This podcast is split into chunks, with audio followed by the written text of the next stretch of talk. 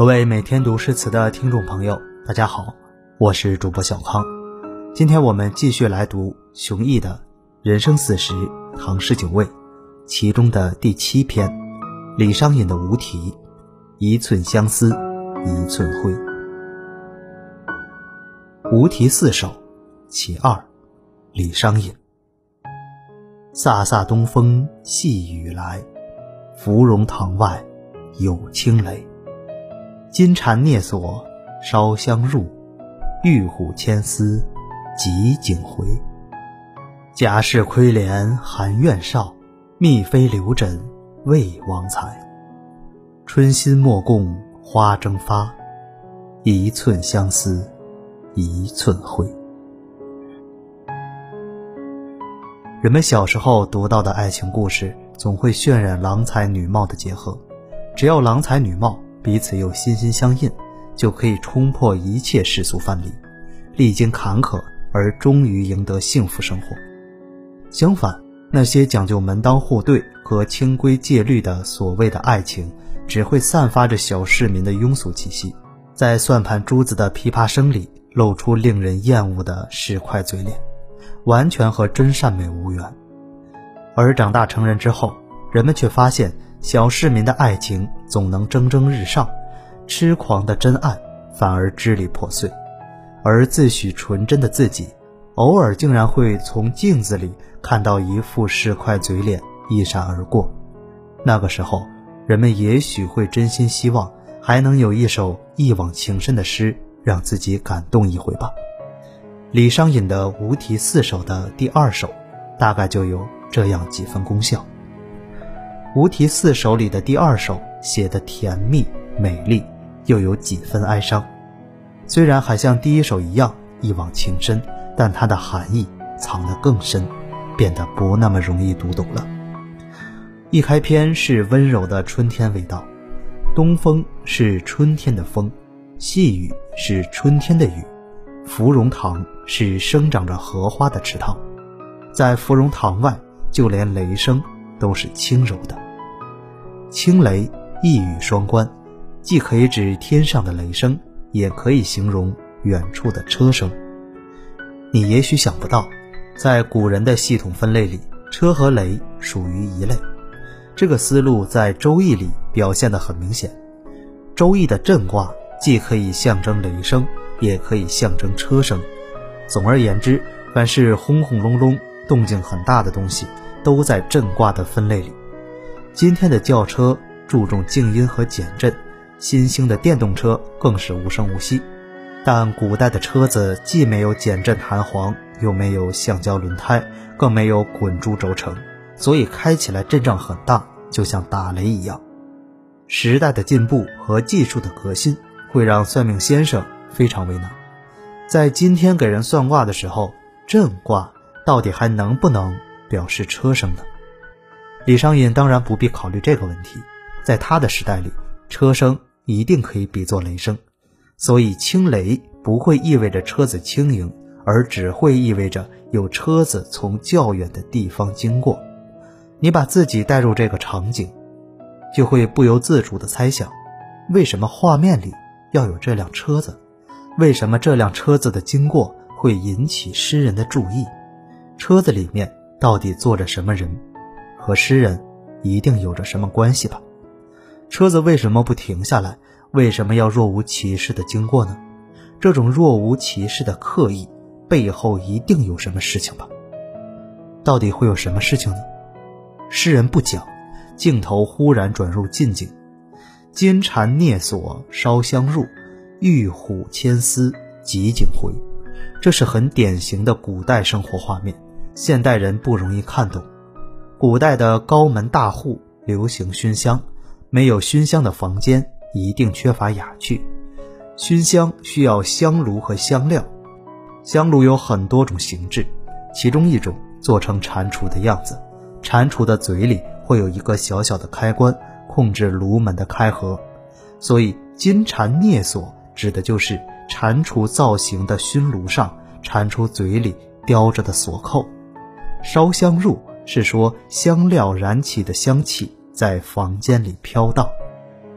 玉虎是井口上的辘轳，玉虎牵丝汲井回，指的是摇动辘轳，提起绳索，把水桶从井底提上来。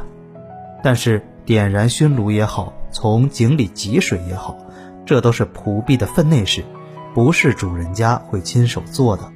诗句描写这些内容，到底是什么意思呢？李商隐写诗很喜欢利用谐音，所以烧香的香。和牵丝的丝恰好组成了相思，有谐音的意味在里面。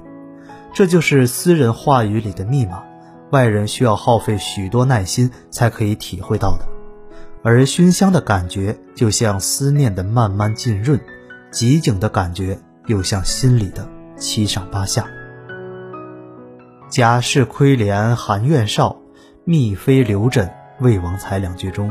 分别用到了两则典故。韩苑是晋朝人，名叫韩寿，在高官贾充手下做事。苑的意思是僚属副官。贾充每次搞聚会，女儿都会悄悄透过窗子向里张望，对韩寿一见倾心。他的婢女暗中传递音信，两个人就开始了热烈的约会。每次总是到了晚上，韩寿凭着矫健的身手。越过贾充府邸的高墙，从来都没有被人发觉。直到有一天，贾充闻到韩寿身上有一种特殊的香气，马上认出这是外国的贡品。晋武帝只把这种香料赐给了自己和韩简两个人，别人家不可能有。那么，韩寿用的香料可能来自何处呢？细思极恐，贾充怀疑女儿和韩寿私通。于是秘密审讯了女儿的婢女，后来知道事情的真相后，将错就错，索性把女儿嫁给了韩寿。偷香这个词就是从这段故事来的。故事里的人物也许你不太熟悉，他们身上其实关联着重大的历史事件。三国末年，司马氏准备篡夺曹魏政权，于是有了“司马昭之心，路人皆知”这个成语。帮助司马昭篡位的第一功臣，就是贾充。正是贾充在斗争白热化的时刻，果断地和曹魏末代皇帝曹髦作战，指使手下杀掉了曹髦。和韩寿幽会的是贾充的小女儿，名叫贾武。她有一个同母的姐姐，就是晋惠帝的皇后贾南风。对晋惠帝，人们都很熟悉，和不食肉糜的轶事典故。就是说他的，守着这样一位痴呆皇帝，贾南风开始专断朝政，引发了八王之乱。八王之乱又引发了五胡乱华。贾武后来成为姐姐既忠实又愚蠢的政治帮凶，在八王之乱中被乱棍打死。韩寿还有韩寿和贾武所生的儿子，也在同一天被杀。美丽的爱情故事就这样有了一个不求同日生。但求同日死的凄凉结局。再看宓妃刘枕魏王才中的典故：东汉末年，曹操攻破邺城，儿子曹丕抢走了袁绍的儿媳甄氏，倍加宠爱。等曹丕篡汉称帝之后，甄氏因失宠而有怨言，被曹丕赐死。曹丕的弟弟曹植一直暗恋着甄氏，当时曹植从外地进京。曹丕还把甄氏生前用过的玉楼金带枕送给了他。曹植这时候睹物思人，不觉流下泪水。归途中，曹植在洛水边休息，心里仍然想着甄氏。忽然看到甄氏向自己走来，于是发生了一场美丽而伤感的幽会。后来，曹植借《洛神》来比甄氏，写下了《洛神赋》。这篇非常华丽著名的文章，说自己在洛水见到了人称宓妃的洛水女神，互相倾诉爱慕，却因为人神殊途，不得不含恨分别。而《洛神赋》的原名就叫做《感甄赋》。等曹丕死后，甄氏为曹丕生的儿子曹睿继位，这就是魏明帝。出于避讳上的考虑，《感甄赋》这才改名为《洛神赋》。熟悉了这两则典故之后，回头再看“贾氏窥帘含怨少，宓妃留枕魏王才”，很容易就能发现这两句诗是在写郎才女貌之下的情投意合。那么，俊美的韩寿和多才的曹植，是不是李商隐的自比呢？多情的贾武和美艳的甄氏，又是在代指谁呢？诗人没有给人们留下任何线索，但这两则典故除了表示郎才女貌之下的情投意合，还存在着一种暗示，那就是贾武和韩寿之间隔着高高的院墙，甄氏和曹植之间隔着严酷的伦理，这些障碍。到底能不能越得过去呢？